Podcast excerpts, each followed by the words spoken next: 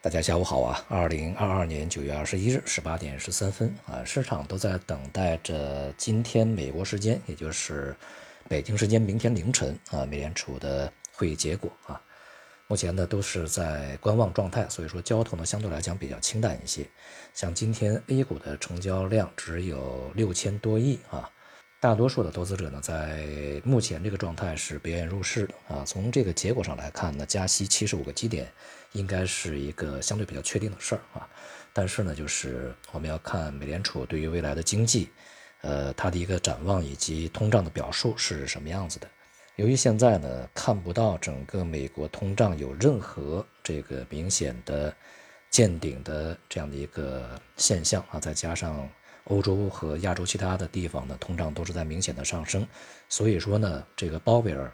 很难发表啊偏鸽派的一些言论啊，至少应该是一个中性或者是偏硬派的啊这样一个口吻，并且呢，对未来的这个经济呢，可能会有更多的这个预警啊，也就是在加息过程中，可能不可避免的会造成经济的下滑以及失业率的上升。如果是这种这个表述在啊，再加上呃未来。这个美联储要坚决的行动啊，来去抑制这个通胀，直到通胀，呃出现明显的回落。如果这些措辞再去重申的话，那么意味着美债收益率可能会再度的去上行啊，并且呢也会使市场呢出现波动。呃，市场当然是债市、股市都会联动起来。从今天国内 A 股的表现来看呢，这个指数是全面走低的啊，但是个股呢还好啊，沪深个股呢还是有。比较多的这个上涨啊，但是呢，这个整个市场两头是比较弱的，一头就是超大盘股啊，这个在当前呢已经是跌破了在年内的低位啊，而且呢，尤其是像大金融、大消费啊，再加上医药啊这些表现相当的低迷，目前这种状态呢，具有比较大的啊拖累大盘继续下行的这个重大风险。那么另外呢，就是创业板啊，这个在今天呢也是跌幅不小。啊，而且呢，大多数个股下跌，也就使得这个市场吧，啊，两头表现都不佳。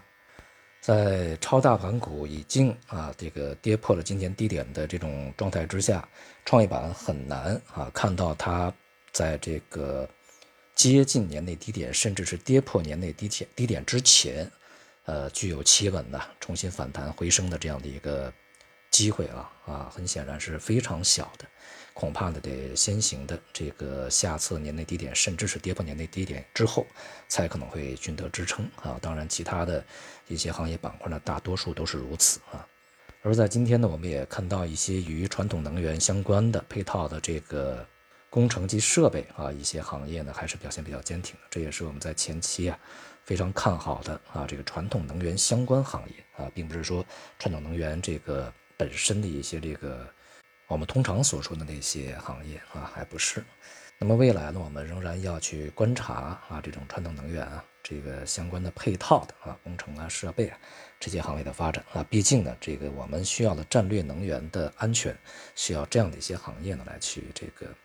发挥作用啊，有所发展呢，才能够去保证啊。那么与此同时呢，在今天啊，人民币汇率呢对美元也是创出了新低，并且呢，美元的美元指数啊也是在年内呢创出新高。目前看呢，人民币对美元的汇率啊，啊下市像七点二下方这些这个水平的可能性是比较大的啊。如果说这个美联储的呃措辞比较鹰派，也不排除呢在短期啊会再次掀起这个美元呃急速上涨的这样的一个潮流啊。当然，这个汇率的弹性是非常大的，大家呢在这样的一个会议的结果公布以后啊，尽量也避免去进行一些追高啊或者是短期的操作啊。以防止呢，就市场出现这个短期的剧烈的波动啊，遭遇损失。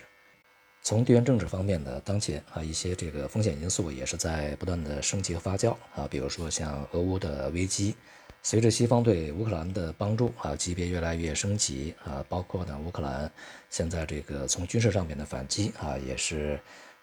雄心勃勃啊，那么不排除在未来啊这个俄罗斯对乌克兰的打击也会升级的这种可能性啊。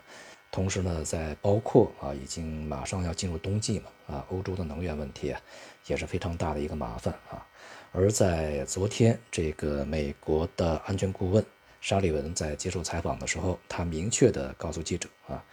这个拜登总统在前期啊接受这个电视台访问的时候，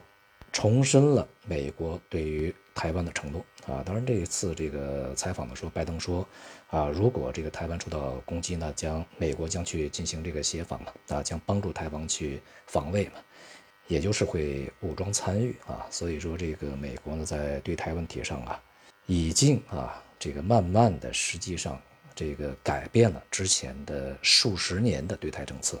这已经是比较赤裸裸的挑衅了啊。所以局势呢，接下来还会比较复杂。而对于市场而言啊，比如说我们看股市，我们看汇率，尤其是股市，我们现在看不到任何的它的见底的这样的一些迹象啊。所以呢，我们呃能做的还是要在场外去观察、观望啊，等候整个的大盘实质见底以后，再去参与啊。在当前，任何的预测底部的这样的一些行为都是危险的。好，今天就到这里，谢谢大家。